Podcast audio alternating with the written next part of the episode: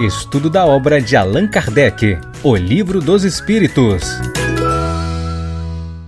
Olá, amigos. Estamos de volta para mais um episódio da série O Livro dos Espíritos. Este, o episódio de número 30. Bom, para você que está nos acompanhando no canal, nós estamos estudando juntos o Livro dos Espíritos. E no episódio de hoje, neste episódio de número 30, nós vamos estudar juntos aqui, eu vou colocar na tela, olha, do princípio vital. Essa foi uma sugestão sensacional da minha esposa, Regina Mercadante, que está nesse instante aqui no background, né, fazendo todo o apoio técnico e logístico dessa nossa transmissão, para que nós compartilhássemos a imagem, né, o aplicativo Livros que a gente tem aqui instalado no nosso dispositivo e a gente vai fazer a dinâmica do nosso trabalho hoje. É, essa dinâmica vai ser baseada nessas mesmas questões. Então a gente vai estudar hoje o capítulo, começar, né, a estudar o capítulo de número 4, que é justamente o último capítulo que encerra a parte primeira do livro dos Espíritos. Aqui a gente fica com uma facilidade de poder olhar o, o menu, né, que é esse, essa opção que tem aqui do lado. Então, se vocês observarem, o caminho que a gente fez até agora, né, a gente conversou sobre as notas da editora, é, Aqui no canal já falamos sobre a importância da tradução de Guilhom Ribeiro, também fizemos a leitura da introdução ao estudo da doutrina espírita. Vocês se recordam que, para o estudo desse livro, nós expedimos quatro lives falando somente sobre o mestre de Lyon, uma espécie de síntese das referências biobibliográficas de Hippolyte Leon Denisard Rivaio, o professor Rivaio, intelectual do século XIX, mais conhecido por nós, os espiritistas e algumas muitas outras pessoas, como Allan Kardec, por conta de uma de suas encarnações como druida. Ele recebeu, tomou conhecimento de uma missão. Essa missão era justamente por luzes numa fenomenologia que sempre existiu na história da humanidade. É importante lembrar que o Espiritismo não inventou os espíritos, não inventou a, mediunidade. Allan Kardec dignificou a mediunidade, né? colocou um código, daí a expressão codificar nós já fizemos uma brincadeira com essa palavra, inclusive expedimos um artigo para a revista Presença Espírita da Mansão do Caminho, falando que Allan Kardec decodificou é, a mediunidade, porque na verdade ela sempre existiu, mas num formato de código, ofuscada entre nós. Então ele pôs luzes, essa ideia da revelar, da revelação, né, que é tirar o véu. Então foi exatamente isso que ele fez nós fizemos aqui um desafio gostoso de estudar todos os 17 itens que compõem a introdução da obra. Fizemos a leitura de prolegômenos e aqui na primeira parte, vejam só que interessante, das causas primárias, estudamos o capítulo 1, onde vimos aqui a questão da existência de Deus, todo o processo é, teogenético, né, ou, ou, a teogênese, a ideia é, cosmogônica, é, justamente da origem do cosmos, da origem do universo, do princípio de todas as coisas. Allan Kardec começa o livro dos Espíritos nessa parte primeira falando de Deus, né? E centraliza e é um dos princípios básicos, basilares da doutrina espírita, a crença em Deus. E nós fizemos todo esse movimento, também conversamos sobre o panteísmo e o pandeísmo. E aqui, é, no capítulo 2, nós vimos os elementos gerais do universo. Né? No capítulo 3, também da criação, a formação dos mundos, dos seres vivos.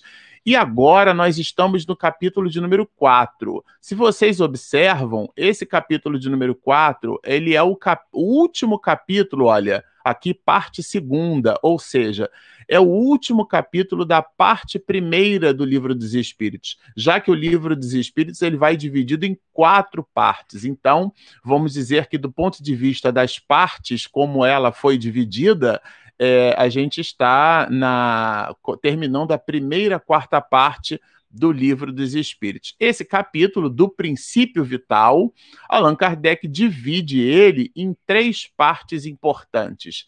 Uma delas é a que a gente vai ver na live de hoje: seres orgânicos e inorgânicos. Na live passada, a gente fazendo uma revisão do nosso conteúdo, a gente depreendeu que foi muito conteúdo num um curto espaço de tempo. Então, Regina, minha esposa, me deu uma orientação muito assertiva e a gente resolveu dividir é, de uma forma que pudesse ser é, mais palatável, né? que a gente pudesse degustar e se aprofundar também em algumas questões de uma mais consistente. Bom, aqui o que Allan Kardec faz, como fez em capítulo anterior, é estabelecer uma definição sobre os seres orgânicos e inorgânicos. Mas antes de, da gente trabalhar essa definição, eu preciso dizer para vocês que é, no episódio de número 28, nós fizemos algumas considerações a respeito do capítulo terceiro, né, da criação que a gente viu aqui,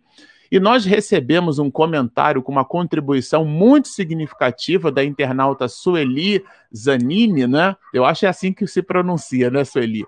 E a Sueli fez aqui muito atentamente uma observação para nós a respeito de um conceito que nós expedimos, porque a gente vai trabalhar esse conceito aqui de novo quando a gente trabalha da lei, a lei de atração.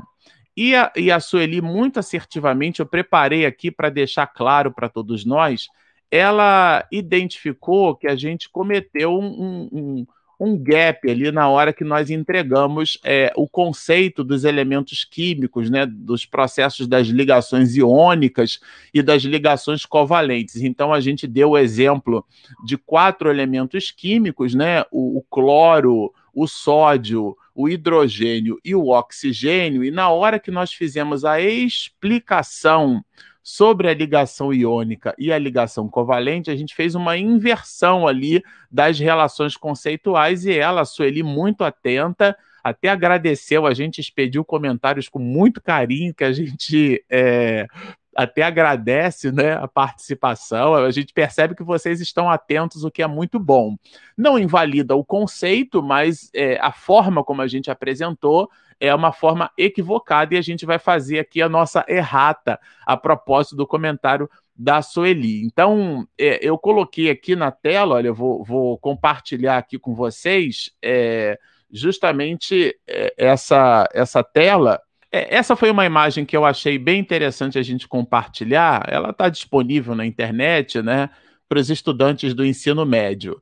E aqui a gente mostra é, à direita da imagem, né, o átomo de sódio, né, que tem essa expressão aqui Na, e tem o átomo de cloro, que também. Vocês observam essa imagenzinha aqui, olha, que é um pontinho amarelo indo, né, com uma seta aqui indo para um outro lado, quer dizer, na verdade, o cloreto de sódio, o, o, o sódio, ele é um elemento químico que ele tem um elétron na última camada. E o cloro, ele tem sete elétrons na última camada. Então, vocês lembram que é, a gente comentou, a propósito desse episódio de número 28, que os elementos químicos, eles atingem estabilidade eletrônica é, quando eles têm oito elétrons na última camada. Então, a, a, brincadeira aqui é a seguinte, se é que dá para chamar de brincadeira, né? Mas a, a, a ideia aqui, né, o que acontece, né, o, o fenômeno físico-químico que se dá nesse processo é que esse átomo de sódio é mais fácil para ele doar esse elétron. Quando ele faz esse movimento, ele se transforma num cátion, né? Porque ele fica é, é eletricamente positivo. E esse cara, como está ganhando um elétron, né? O elétron em tese tem ali uma carga negativa, o cloro ele vira um ânion, porque ele fica eletroeletronicamente negativo, já que ele está recebendo uma carga que, que acontece aqui? Esse, esse, essa ligação, que é chamada então né, de ligação iônica, porque há um processo de doação de íon, é, esse aqui é o conceito, né? Por isso que é chamado de ligação iônica. Há uma doação de íon ou de elétron. Então, é esse fenômeno é, químico que forma o cloreto de sódio que nós conhecemos como sal de cozinha. Agora, se nós observarmos a ligação covalente, Aí na ligação covalente, o que há é um compartilhamento de elétrons. Então, nesse caso, a gente tomou aqui o hidrogênio, né? Isso é uma imagem que está disponível na internet. É, vocês observam o átomo de hidrogênio. É, eu acho que essa imagem que eu estou entregando não está ajudando muito. Mas aqui o oxigênio tem seis elétrons na última camada e o hidrogênio só tem um. Mas se nós contarmos as bolinhas, olha, de baixo para cima, uma, duas, três, quatro, cinco, seis, sete, oito. Essas oito bolinhas aqui, nessa camada mais externa que a gente chama de eletrosfera, é ela que dá a condição para que tenhamos nos oito elétrons da última camada a estabilidade eletrônica. E então, é, isso visita o conceito de valência, né? A valência química tem relação com isso. A ideia aqui não é da aula de química, até porque eu não sou professor de química, né? Mas é, a nossa ideia é a gente estabelecer. Deixa eu voltar aqui para a imagem. É a gente estabelecer aqui uma. Um, um mecanismo assertivo na hora de expedir o conteúdo, né? Vamos voltar aqui, deixa eu tirar essa, essa apresentação. É, e, e, daqui a pouco a gente já vai falar um pouquinho sobre outras questões. Mas é, esse conceito ele vai ser, a propósito do, do, comentário da nossa internauta, né, muito oportuno, da, da Suelisa Nini, a quem a gente de novo agradece, é, essas observações elas serão muito importantes porque dialogam com essa parte do capítulo 4, né? Allan Kardec vai estabelecer um, um conceito. Ele vai dizer, ele vai separar é, no, no, estudo do princípio da vitalidade, daí a ideia do princípio vital, ele vai estabelecer dois grandes braços analíticos seres orgânicos e inorgânicos. E quando a gente coloca aqui, ou entende, ou percebe no livro dos Espíritos, a palavra seres, não entendamos como é, criaturas vivas, seres no sentido da existência, né?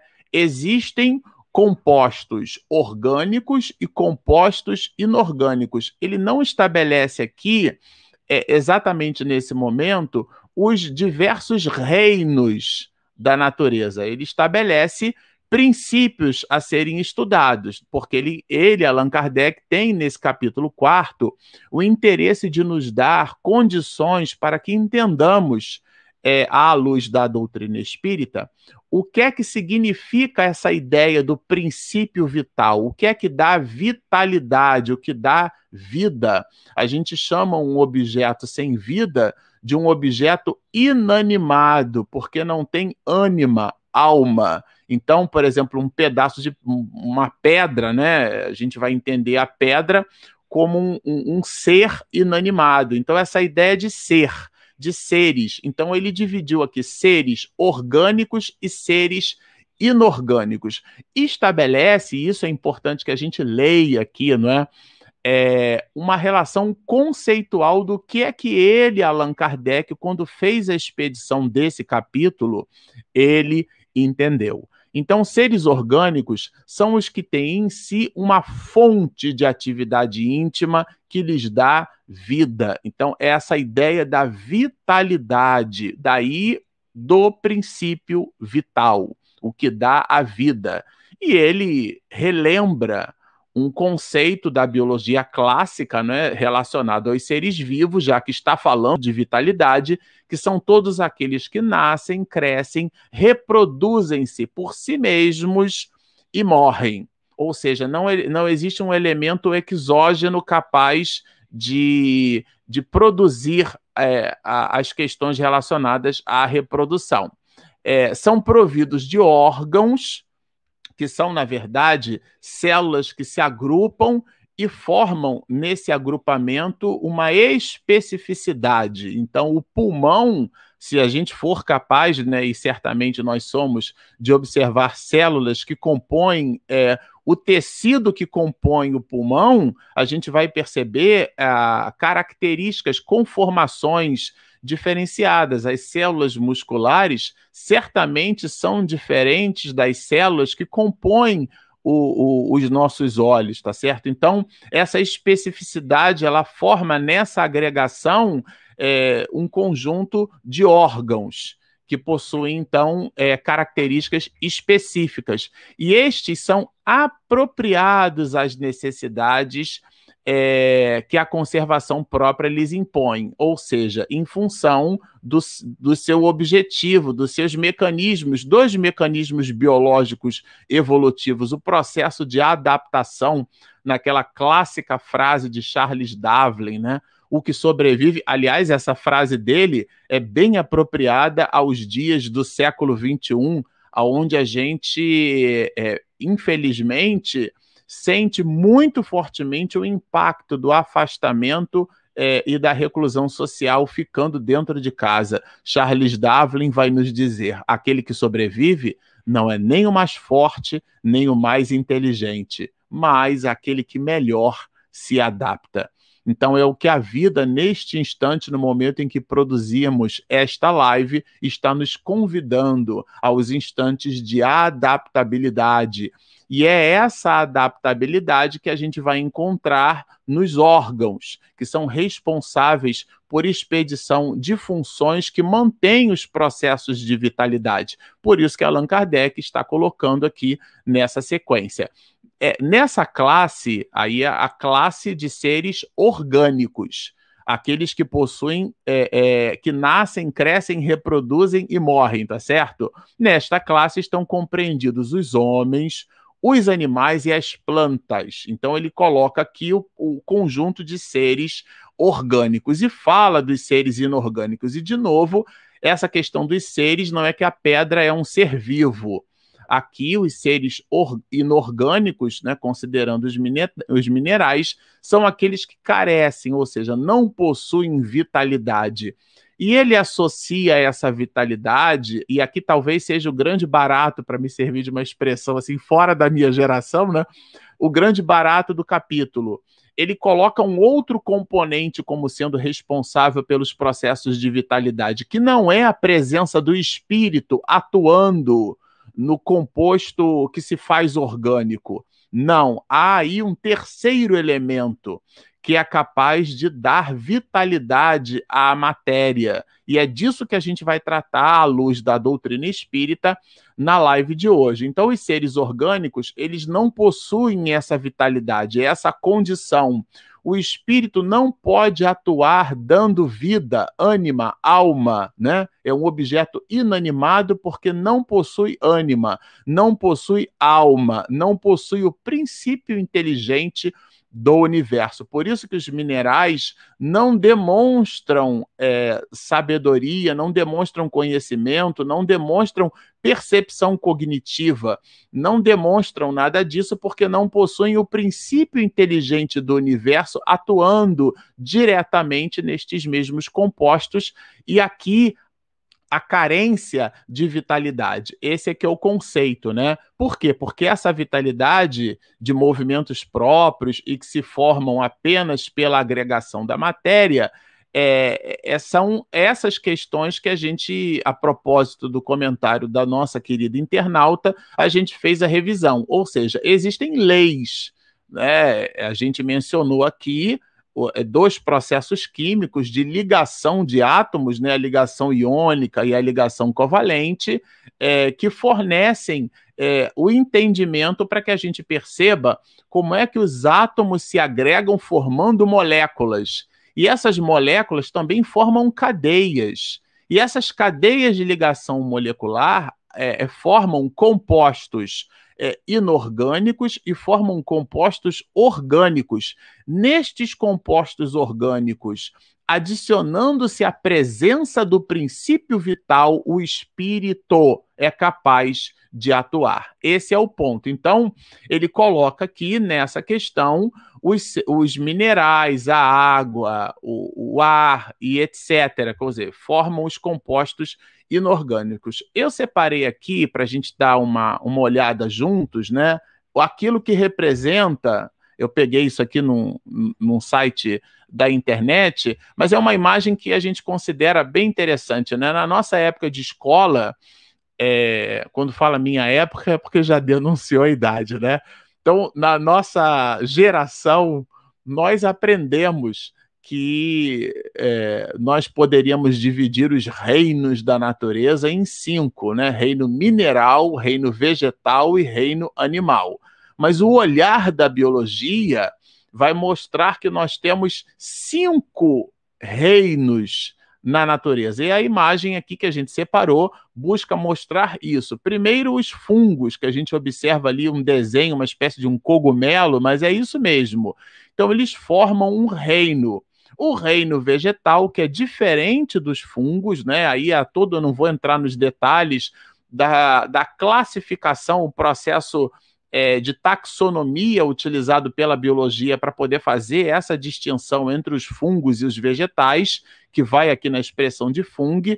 A gente vai observar também os animais, né? Aqui a gente vai e perceber que nesse reino nós vamos encontrar os crustáceos, os aracnídeos, os anfíbios, as aves, né? Vários, é, vários animais, classificação de animal. O inseto é um animal. E aqui embaixo a gente vai encontrar as algas, os protozoários, alguns deles com aqueles filamentos, né, ou flagelos, né? É, não é que é o, o protozoário arrasado, né, gente? Flagelo é esse filamento ali também protozoários ameboides, porque aí já são protozoários, até o desenho mostra um pouco isso, né? E esse aqui é o reino das protistas. É, André Luiz ele explora bastante isso. É, todos esses formam os seres vivos, os reinos, os cinco seres, os cinco reinos dos seres vivos e as suas espécies. Então, quando a gente fala aqui do crustáceo, o crustáceo é uma espécie de ser vivo categorizado no reino dos animais. Quando a gente observa que isso aqui é um desenho do girassol, né? Ele pertence aqui é, ao reino vegetal. Então são reinos, porque eles têm ali todo o seu conjunto de características que mantém as suas especificidades. Deixa eu tirar essa imagem aqui agora para poder voltar para o nosso capítulo 4. Então, é, é, nessa direção que a gente vai trabalhar essas relações conceituais que Allan Kardec estabelece. E ele aqui de cara já faz a primeira pergunta, né? É, é a mesma força, e é bem interessante porque essa pergunta aqui pivota o primeiro conceito do princípio vital, estabelecendo o princípio vital como sendo uma espécie de força, de energia, né? é, uma força capaz de justamente aglutinar. E, e, e, ele faz essa pergunta: é a mesma força que une os elementos da matéria nos corpos orgânicos e nos inorgânicos? A gente percebeu aqui justamente é as ligações iônicas, as ligações covalentes. Vamos considerar essas ligações como sendo mecanismos capazes de promover agregações moleculares através de átomos? E a resposta é que sim, é a lei de atração. E essa lei de atração, ela é a mesma para todos, não importa em que posição do universo você esteja, as leis são universais e o espírito então responde nessa direção. Mas Allan Kardec está interessado aqui em estabelecer, é um cientista de sua época, né? Semelhanças é, e diferenças, igualdades e distonias. Né? Então ele faz essa pergunta na 61. Há uma diferença na matéria. Quando se observa a matéria, ou seja, os elementos químicos que compõem é, aquela estrutura, há uma diferença entre a matéria desses seres considerados orgânicos e dos inorgânicos na perspectiva material? Essa pergunta é bem importante, porque ela remete ao conceito. E os espíritos vão dizer que a matéria é sempre a mesma. Mas aqui é que começa a entrar as relações é, é, conceituais a matéria nos corpos orgânicos possu, ela está animalizada. Lembram de ânima, alma? Então há aqui a animaliza, a ânima, há aqui o princípio vital, a vitalização, aquilo que a gente chama de vida presente nestes compostos orgânicos. Aí sim didaticamente, é uma sequência lógica. Allan Kardec vai perguntar assim: bom, esse princípio, né? É, é, a causa dessa animalização, qual que é? O que que efetivamente dá a vida, se a gente observar aquele clássico Frankenstein, né? A gente vai perceber ali a ideia de que a vida se, se, seria, de alguma maneira, a eletrificação dos compostos orgânicos. Seria a eletricidade, a, esse mecanismo, essa força de indução por isso que ele coloca, ele, ele começa falando do princípio vital como sendo uma força, né? Na questão de número 60. Seria então essa energia é capaz de produzir essa força, né? É, a, a, o conceito que, de trabalho, né? Trabalho é igual a força vezes deslocamento. É, e a força pode ser considerada como sendo a massa vezes a aceleração ao quadrado. Quer dizer, são conceitos de física aqui. É, e são expressos é, nessas perguntas. Então, quando Allan Kardec, por que será que ele começou falando sobre o princípio vital usando a palavra força? Porque é um conceito em física. Esse conceito dá, inclusive, a esse clássico filme que foi objeto de um livro, né? Aliás, a gente super recomenda porque ele trabalha as questões éticas do comportamento humano. Seria uma outra live só para falar desse assunto. Mas o ponto alto aqui é o entendimento de que os processos de eletrificação, de que a eletricidade, ela seria capaz de produzir vitalidade. Né? O que é que dá essa vitalidade? O que é que anima a matéria orgânica? Qual é a causa da animalização da matéria? O que é que dá vitalidade? O que, portanto, dá a vida? Bom, aqui os espíritos vão produzir uma resposta que começa a fazer sentido com todo esse conjunto de, de, de, proposições conceituais que Allan Kardec vem trabalhando durante essas perguntas e na dinâmica de perguntas e respostas, esses conceitos vão surgindo. Qual é a causa da animalização da matéria? É a união da matéria, a união com o princípio vital. Aí a gente podia pensar assim, bom, então se é a união com é, na teoria dos conjuntos, né? Conjunto A, conjunto B, vocês lembram disso? União, interseção de conjuntos, conjunto A, conjunto B, são conjuntos distintos. Né? E a interseção entre eles pode formar um subconjunto, vocês lembram disso? Pois muito bem.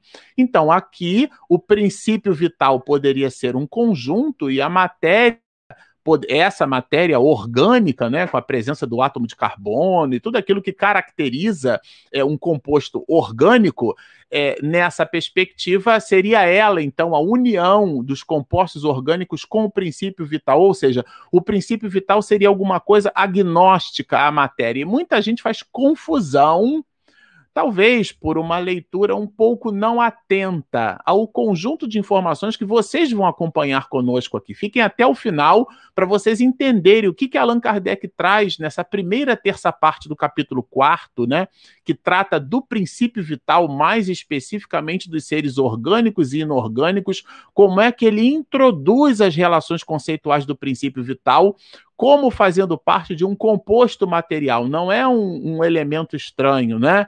E ele, então, aqui incita os espíritos a responderem que a animalização está diretamente relacionada à união da matéria com o princípio vital. Agora, é, repito, uma sequência lógica. Allan Kardec vai perguntar: bom, então o princípio vital reside, ele está presente, né? Reside aqui no sentido de morar, né? Ele, ele contém. É, ele reside em algum agente particular? Existe alguma coisa específica? Ou é simplesmente uma propriedade da matéria organizada? Existem é, compostos materiais, por exemplo, o alumínio, ele é um ótimo condutor é, condutor é, térmico, ele é um ótimo condutor elétrico. Existem é, elementos químicos que, quando se reúnem, formam propriedades específicas. Por exemplo, o isopor. A gente chama esse a característica ou propriedade do isopor de ser um material adiabático. O que é que significa isso? Ele não irradia o calor, ele não dissipa o calor. Ele é capaz de deixar ele autocontido. Quando a gente vai ou melhor, quando nós íamos, né? Porque no instante em que a gente registra e fabrica essa live, nós todos estamos convidados ao afastamento é, social, à reclusão social. Hashtag fica em casa. Mas quando nós íamos à praia, por exemplo, levávamos é, elementos, né, bebidas refrigeradas, bebidas é, é, frias, e as colocávamos com gelo justamente nesse recipiente de isopor, tá certo? Então, por quê? Porque o isopor, por ser adiabático, ele tem uma característica química que ele então preserva, deixa ali aquela energia térmica autocontida. É, a minha esposa, Regina, comprou um, um, equipamento que é bem interessante, na verdade, é uma placa de metal, e quando você coloca um, um, um alimento congelado em cima daquela placa, como há uma troca térmica, aquela placa consegue fazer a dissipação da energia em forma de calor e há um resfriamento antecipado desse mesmo alimento. O que, que, tudo isso significa? Que os elementos químicos, quando eles se combinam, eles, muito embora percam as suas propriedades originais, eles adquirem novas propriedades. Então é disso que trata Allan Kardec. Seria o princípio vital uma nova propriedade da matéria? Né? É, Seria isso? E os espíritos vão. E ele quer saber, ou seja, se é justamente causa ou efeito. Né? Assim como a agregação molecular forma compostos, é, no caso do isopor, né, inorgânicos com características específicas. Então, a condição é, adiabática do isopor é, pode ser considerado como sendo um efeito daquela agregação molecular. Esse é que é o sentido da pergunta. E a resposta é que é uma e outra coisa. A vida, olha que interessante isso, gente. Eu achei essas respostas, cada resposta dessa dá uma live, sabe? É, é, vamos avançar. A vida é um efeito então, a própria vitalidade que se observa nos compostos orgânicos já não é mais a gênese do processo, já é o efeito. A vida é um efeito devido, quer dizer, tem a sua origem, devido à ação de um agente sobre a matéria. Estamos falando do princípio vital. Esse agente, que é o princípio vital, sem a matéria, considerando a vitalidade associada à matéria orgânica, ela, essa matéria, não produz, não tem, não concebe, não é a vida. Do mesmo modo que a matéria não pode viver sem esse agente. Ou seja, há ali um compartilhamento, do mesmo jeito que a gente falou aqui de ligação iônica e de ligação covalente, há uma ligação, um entrelaçamento entre a matéria e o princípio vital ele dá a vida a todos os seres que o absorvem e assimilam. Ou seja, há essa relação de compartilhamento. Agora, na 64, Allan Kardec resgata um conceito que é importante que o tenhamos, que foi inclusive o objeto do comentário anterior, de que o princípio vital seria alguma coisa, um terceiro elemento, né? E essa pergunta incita essa reflexão. Vimos que o espírito e a matéria são os dois elementos constitutivos do universo. Lembra que nós vimos isso? É aquele conceito da trindade universal. Deus, acima de tudo, constrói tudo que é material, né, são os compostos materiais, é tudo aquilo que preenche a realidade objetiva em várias dimensões, a matéria que se apresenta em estados que a gente ainda não é capaz de compreender, mas ainda assim é matéria.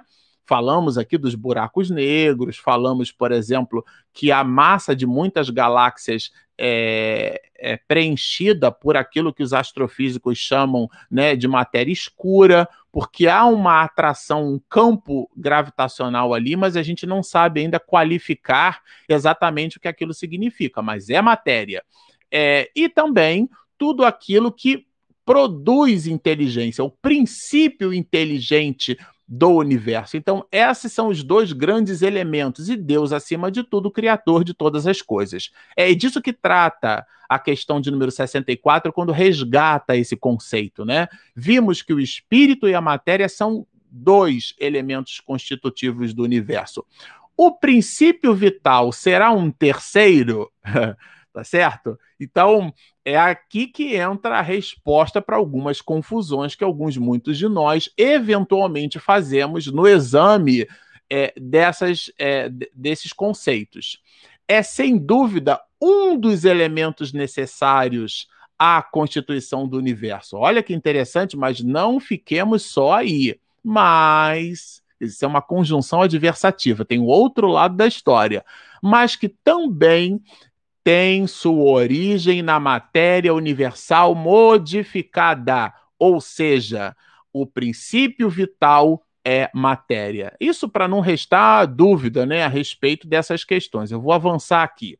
É para vós, quer dizer, para nós, né, os homens, um elemento é um elemento como e aí ele cita o oxigênio, o hidrogênio, que são elementos que estão genuinamente na tabela periódica, né? A gente citou aqui o hidrogênio, o oxigênio, o cloro, o sódio, formando, por exemplo, a molécula da água, a molécula que corresponde àquilo que a gente entende como cloreto de sódio, e tem várias questões, o carbono que se liga formando diamante, formando grafite, tá tudo certo. Então, é um elemento como a gente conhece, entende, concebe o hidrogênio e o oxigênio. É, mas, entretanto, de novo, uma conjunção adversativa, né? Não são elementos primitivos. Essa ideia do primitivo é de primordial, de primeiro, né? Então, civilizações primitivas são aquelas da, da onde nós é, descendemos, somos ascendentes daquelas, é, daquelas civilizações. E, e, e, isso, e infelizmente por isso, né? Talvez é, numa percepção não aprofundada dos conceitos de antropologia, a gente acaba chamando uma civilização primitiva como sendo essa civilização primária que dá o conceito da civilização originária, dali que, que nós é, é, que nós efetivamente é, ascendemos, né, são os nossos descendentes, então o meu filho é o meu descendente e a minha mãe é o meu ascendente, né? Está ali, então o meu filho ele está numa, numa posição acima e, e mamãe numa posição da onde eu vim, né? Então, o meu filho é o meu ascendente, mamãe é o meu descendente. Eu descendo, eu, a minha origem é essa. E essas relações primitivas dialogam com essas questões. Então, o elemento primitivo é o elemento primeiro, pois que tudo isso deriva de um só princípio. Esse princípio é o princípio material que nós vimos aqui. Trata-se do fluido cósmico universal. Isso mesmo, Cíntia. O terceiro elemento não é o fluido vital. O fluido vital é uma modificação do fluido cósmico universal. É matéria. Só há dois grandes elementos, se é que dá para chamar o espírito de elemento, né? No, no universo, o elemento material e o elemento espiritual. Quando a gente pensa e plasma é, a, a, toda a ideoplastia formada pela energia que a nossa mente é capaz de produzir, já que a mente é uma bobina, né, um campo de indução eletromagnético, formando na tese de André Luiz, por exemplo, aquilo que ele mesmo, André Luiz, vai chamar de vibriões mentais, são formas de pensamento, né? É, Manuel Filomeno de Miranda também trabalha bastante esse conceito, gerando inclusive uma outra tese dele mesmo, Miranda, né? a, das doenças simulacro. São doenças que nós mesmos fabricamos e que são objeto de muitos processos de obsessão. Então, o espírito se liga àquele campo eletromagnético. Tudo isso é matéria. Tudo é matéria.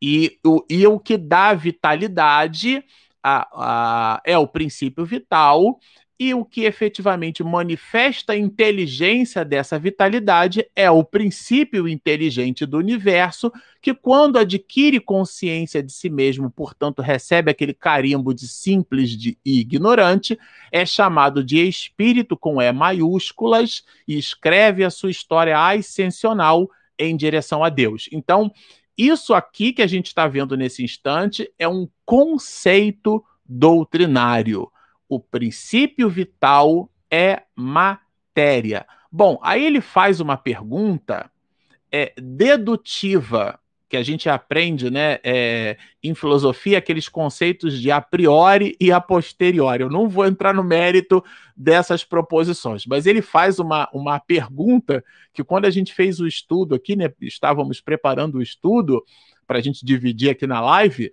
nós nos lembramos disso. Então, parece resultar daí, ou seja, é uma consequência, um raciocínio indutivo consequente é que a vitalidade não tem seu princípio num agente primitivo distinto, né? Ou seja, separado, apartado, ah, é, é daqui que veio, né? E sim numa propriedade especial da matéria universal, ou seja, o fluido cósmico universal modificado sob certas condições vai apresentar propriedades específicas, do mesmo jeito que na tabela periódica os metais, quando se ligam, formam propriedades específicas. Os elementos químicos, aqui a gente é, citou o, isopor né, e, e o alumínio, formam características diferenciadas, né? Um conduz, é um ótimo condutor de energia térmica, o outro não é. Então, são é, consequências das propriedades é, materiais, né? Seria isso? É, e aqui os espíritos respondem: bom, a sua informação colocada em, em forma né, de pergunta, ela é uma consequência exatamente de tudo aquilo que os espíritos disseram. É, ou seja, dá para raciocinar nessa direção. O, o princípio vital é uma transformação da matéria universal. E vamos entender matéria universal, a matéria primeira, essa matéria primordial, essa noção do primitivo, né, do original. O original é o que dá a ideia da origem, né, da, da onde veio efetivamente, né? E existem variações que a gente acaba estabelecendo, por exemplo, ah, esse aqui é um original, esse outro é uma réplica é a réplica do original. Aqui é o conceito que remete à ideia da origem, né? Para a gente não estabelecer confusão. Essas questões de confusão, né, de proposições, isso língua portuguesa, Allan Kardec trabalhou no primeiro parágrafo do item 1 da introdução, né? São os problemas de anfibologia, né, de terminologias que têm conceitos e variações é por isso que a gente precisa voltar a esses mesmos conceitos para que a gente entenda na razão direta do que foi proposto na pergunta, né? Então, o princípio vital, então, nessa perspectiva, já que a gente entendeu que ele deriva da matéria universal e, portanto, do fluido cósmico universal, é, ele reside em alguns dos corpos que conhecemos, ele está presente, ele efetivamente a gente o extrai dali, né? Ele tem por fonte, para quem não tem, para quem ainda está com dúvida se o princípio vital é um terceiro elemento, ele tem por fonte, por origem, por primitivismo, por essa ideia do primeiro, o fluido universal. Está Allan Kardec chamando de o fluido cósmico universal como sendo a origem do princípio vital. É o que chamamos, e aqui é bem interessante essa questão, tá? É o que chamamos de fluido elétrico animalizado. Agora, olha a resposta que ele associa com o princípio vital. É o intermediário, o elo existente entre o espírito e a matéria. Isso se assemelha a alguma coisa na cabeça de vocês? É o elo. Algumas pessoas é, chamam até assim, elo de ligação, né? Isso em língua portuguesa é um pleonasmo, porque se é elo, só pode ser de ligação. Então é o elo entre o espírito e a matéria. Que elo é esse? Na questão aqui de número 65, é nessa questão, a gente lembrou que existe no parágrafo 2 do item 77 do livro dos médiuns uma orientação de Allan Kardec nessa direção. E a gente separou aqui justamente o livro dos médiuns para poder trazer, eu vou colocar, é a parte que está em azul. Olha que interessante. Considerando-se que o fluido vital, gente, é, essa é uma conexão que a gente buscou fazer entre informações contidas no livro dos médios e essas informações contidas no livro dos espíritos. Por isso que é estudo sistematizado Aqui o Marcelo Shoa não acha nada, já está achado na codificação. Eu sempre brinco com vocês, eu sou só o papagaio. Eu repito o que Allan Kardec falou. Considerando-se que o fluido vital, que de certo modo o espírito emite, olha que interessante, então ele vem do espírito dá uma vida artificial e momentânea aos corpos inertes. Aqui ele está falando, na verdade, da possibilidade dos fenômenos físicos ocorrerem, né? Olha que interessante essa matéria inerte. E levando-se em conta que o perispírito nada mais é que esse mesmo fluido vital. Está escrito aqui, foi Kardec quem falou. Conclui-se que o próprio espírito, quando está encarnado, quem dá vida ao seu corpo por meio do seu perispírito, conservando-se unido a esse corpo enquanto a organização deste o permitir. Quando se retira, o corpo morre. Ou seja, Allan Kardec nos incita a perceber que este princípio vital é uma porção energética material que medra do perispírito. Não estou tirando isso da minha cabeça, corroborado pelo parágrafo 2 do item 77 do Livro dos Médios e contido nessa mesma questão. Mas vamos avançar aqui, deixa eu tirar essa parte para a gente voltar.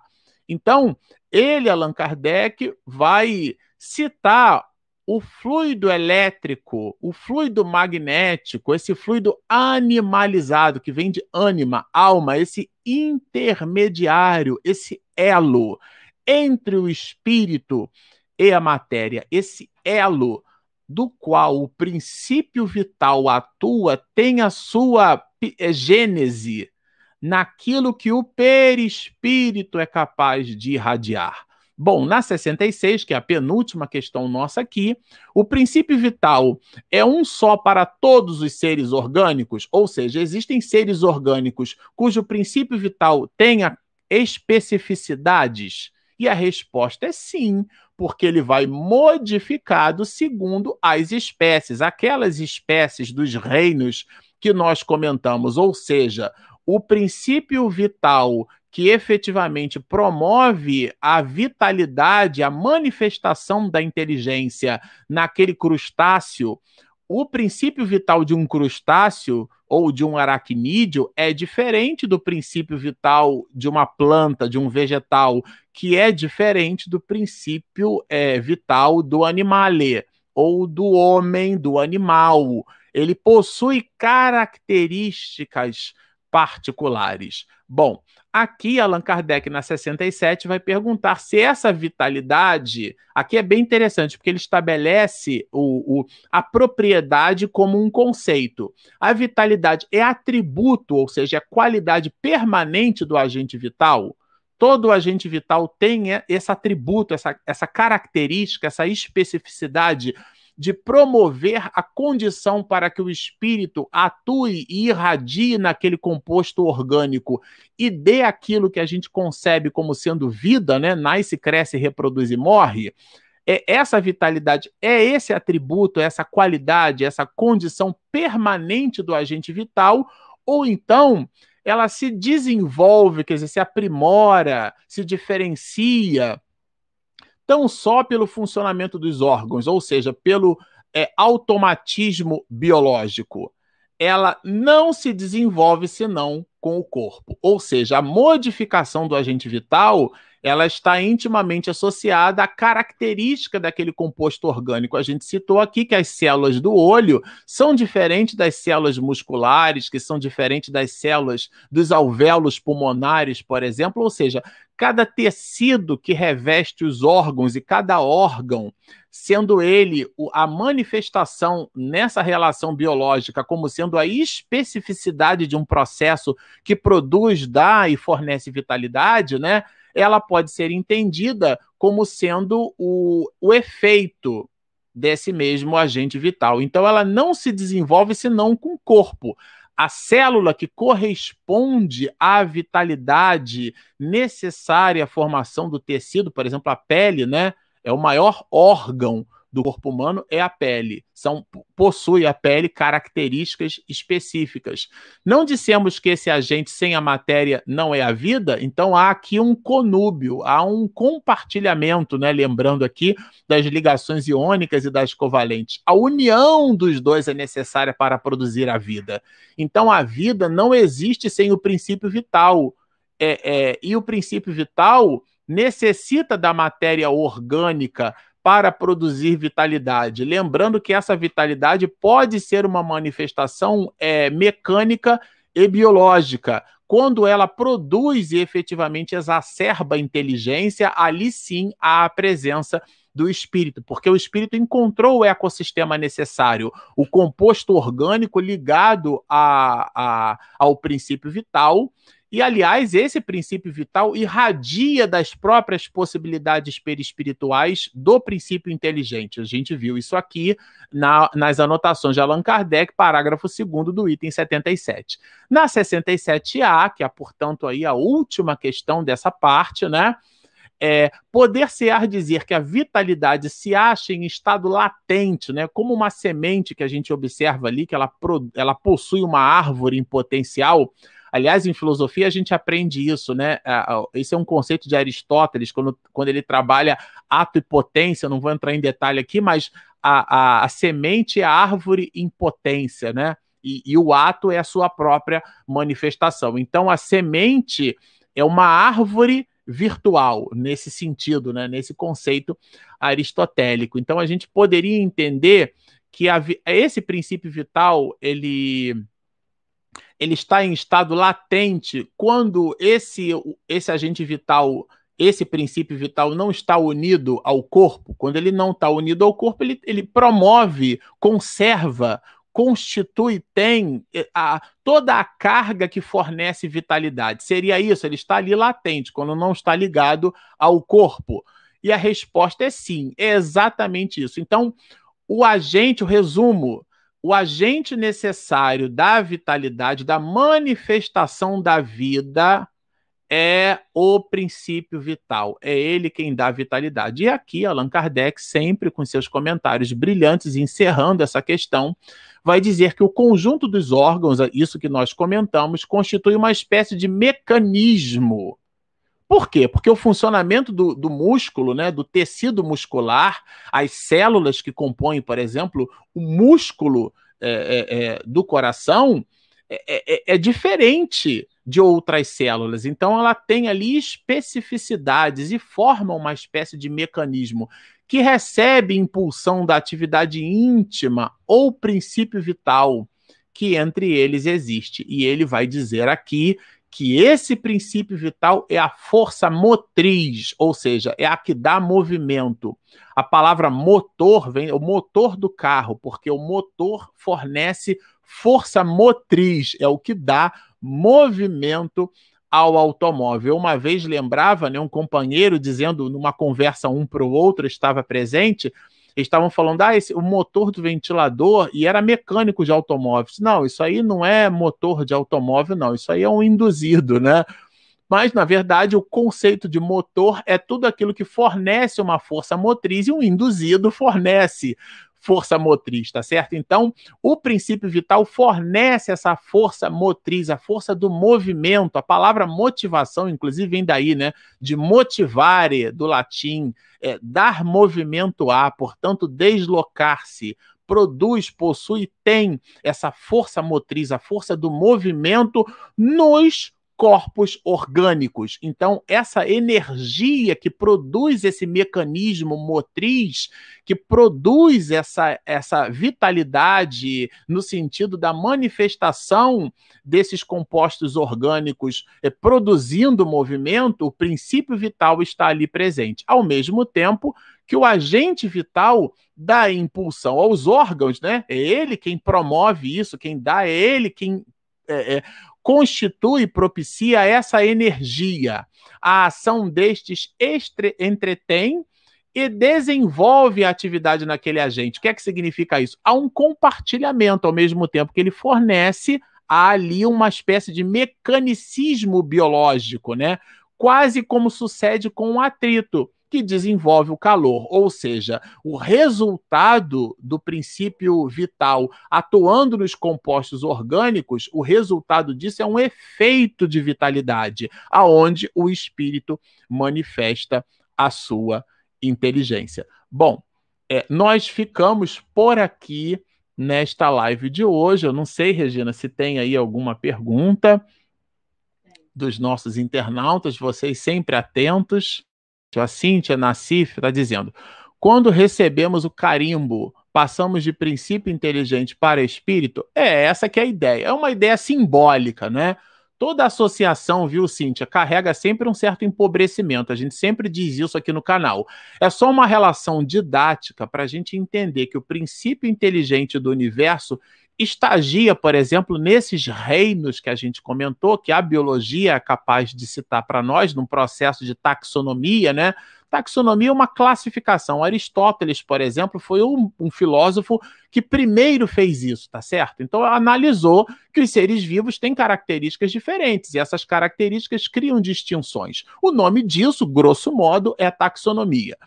E, e, e, os seres vivos, eles possuem ali, por serem vivos e, portanto, terem vitalidade, a gente observa que aquela não é uma vitalidade mecanicista, não é uma pedra, por exemplo, que você rola. Já viu esses brinquedinhos que eles têm uma força motriz, que eles têm um movimento ali orquestrado? Alguns são feitos de, de, de madeira, outros são feitos, por exemplo, com bola de gude, aquelas pedrinhas imantadas, né, que elas ficam várias assim, colocadas numa espécie de uma relação pendular e a gente pega uma primeira no extremo, solta, ela bate, a energia que ela produz solta a outra, que volta, faz um movimento pendular, quando ela volta, aquela energia impulsiona a outra e fica aquele mecanismo. Aquele mecanismo, o nome já está dizendo, é um mecanismo, ali não há inteligência no processo. Mas os seres orgânicos que produzem inteligência, a produção dessa inteligência a propósito da vitalidade vem do espírito imortal, esse princípio inteligente.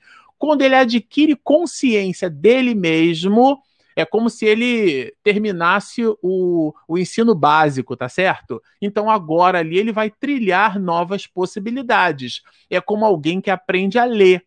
Mas aprender a ler, eu me lembro até hoje da minha professora, né, que me ensinou a ler, a professora Aide. Ela me ensinou a ler com sete anos de idade, mas depois eu precisei aprender a ler. O que é que significa isso? A interpretar o que eu estou lendo. Então são fases, sabe? É, na CIF, são fases no nosso processo de aprimoramento. O Daniel pergunta assim: professor. Ah, Daniel, eu não sou professor.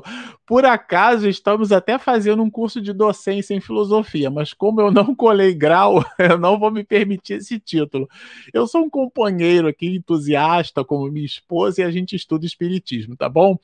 É, o fluido vital será único, diferenciado na genética do perispírito de cada espírito encarnado na revitalização das células orgânicas é a tese da doutrina espírita, né? Se a gente vai perceber que o princípio vital ele é diferente para cada composto orgânico. Essa é uma resposta que está na questão de número 66 do, do material que a gente acabou de ler. É exatamente isso ela tem a sua diferenciação.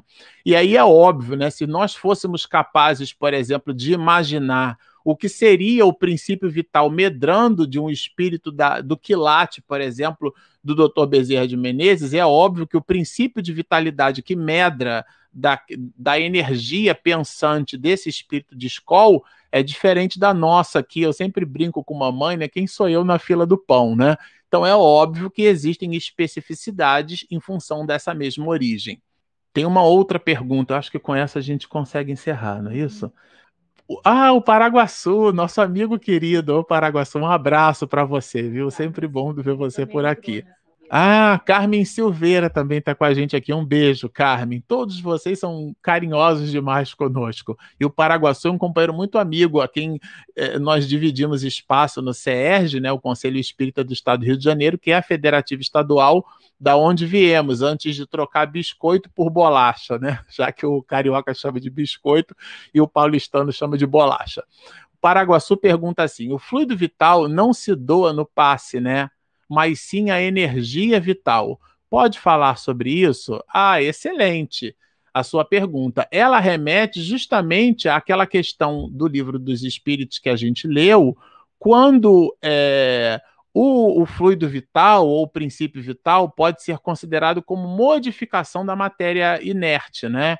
É, e ela se desenvolve no corpo. Então, a gente, como se nós é, induzíssemos eletromagneticamente energias primitivas ou primordiais, e quando ela chega, sabe, Paraguaçu, naquele corpo, ela adquire propriedades específicas, mas a energia é uma energia vitalizante. Porque esse processo de doação pressupõe como se fosse uma fatia de um bolo que eu corto o, o bolo, né?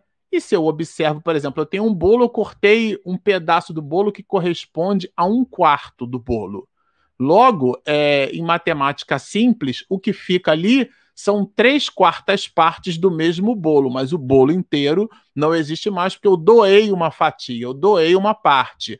Essa ideia de doação de fluido pressupõe um entendimento, e ele não é correto, de que eu estou retirando de mim. Quando eu percebo que eu sou uma bobina de indução eletromagnética e que o fluido elétrico animalizado, por ser matéria, pode ser construído assim como a mente constrói processos ideoplásticos, né? Essa ideoplastia, esse vibrião mental, tudo isso que a gente comentou. Igualmente, eu posso canalizar essas energias. O nome desse mecanismo chama-se passe. Então, eu faço uma transfusão energética. Agora é óbvio, parte de mim, mas eu não fico devendo, porque senão, imagina, né? É uma pessoa doa uma fatia desse bolo, fica com três quartas partes. Depois doa mais uma fatia, considerando que essa segunda fatia é igualmente um quarto do bolo. Vai ficar só com a metade. Vai chegar uma hora que o bolo acaba, ou seja, a pessoa morre. E não é bem é porque não tem mais a vitalidade para sobreviver.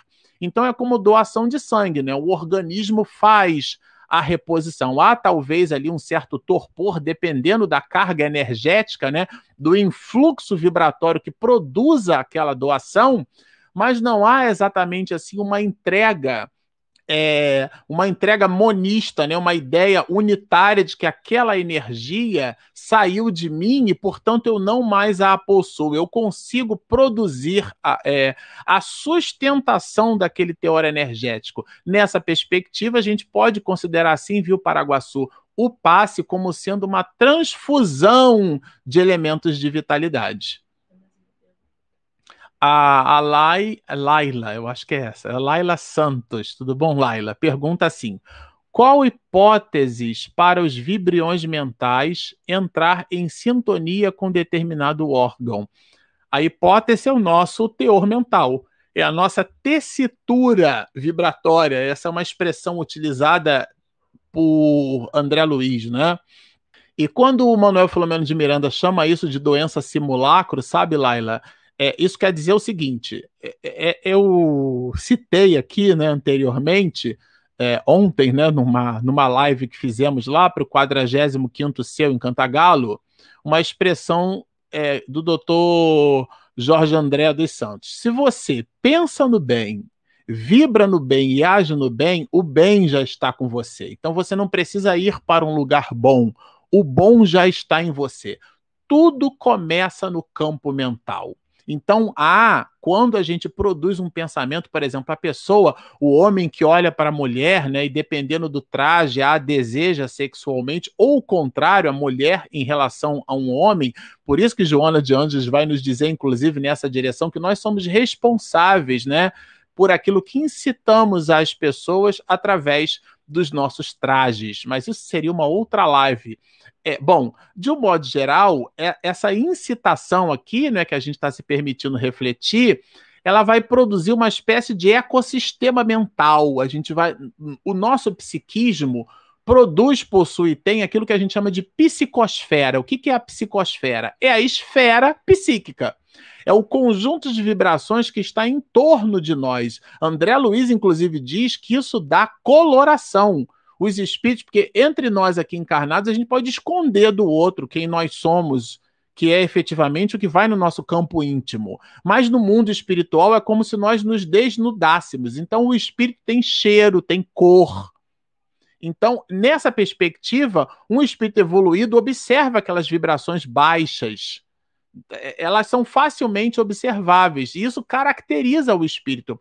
Essas vibrações, elas, elas ganham a vitalidade do nosso próprio pensamento e podem, não é que formam sempre, mas podem formar aquilo que Miranda vai chamar de doença simulacro. São as gastrites, as tendinites, as ites da vida, né, que é um sufixo de inflamação que são algumas, muitas, não estou dizendo aqui que são todas, né?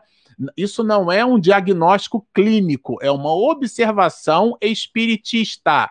Elas podem, não é que são, repito, podem ter a sua psicogênese no nosso próprio pensamento. Então, o pensamento nosso alimenta a nossa própria condição somática. Então, há um conúbio eu construo vibriões mentais e esses vibriões mentais, por estarem vitalizados pela energia que eu mesmo sou capaz de, de, fornecer, eles retroalimentam essas mesmas vibrações e formam uma espécie de conúbio, uma, uma psicossíntese mental que pode promover doenças, né? A gente pode através da irritação desenvolver baixa imunológica e uma série de patologias começam a surgir através desses vibriões mentais, porque são incitados por esses mecanismos de princípio de vitalidade que nós estamos estudando na live de hoje.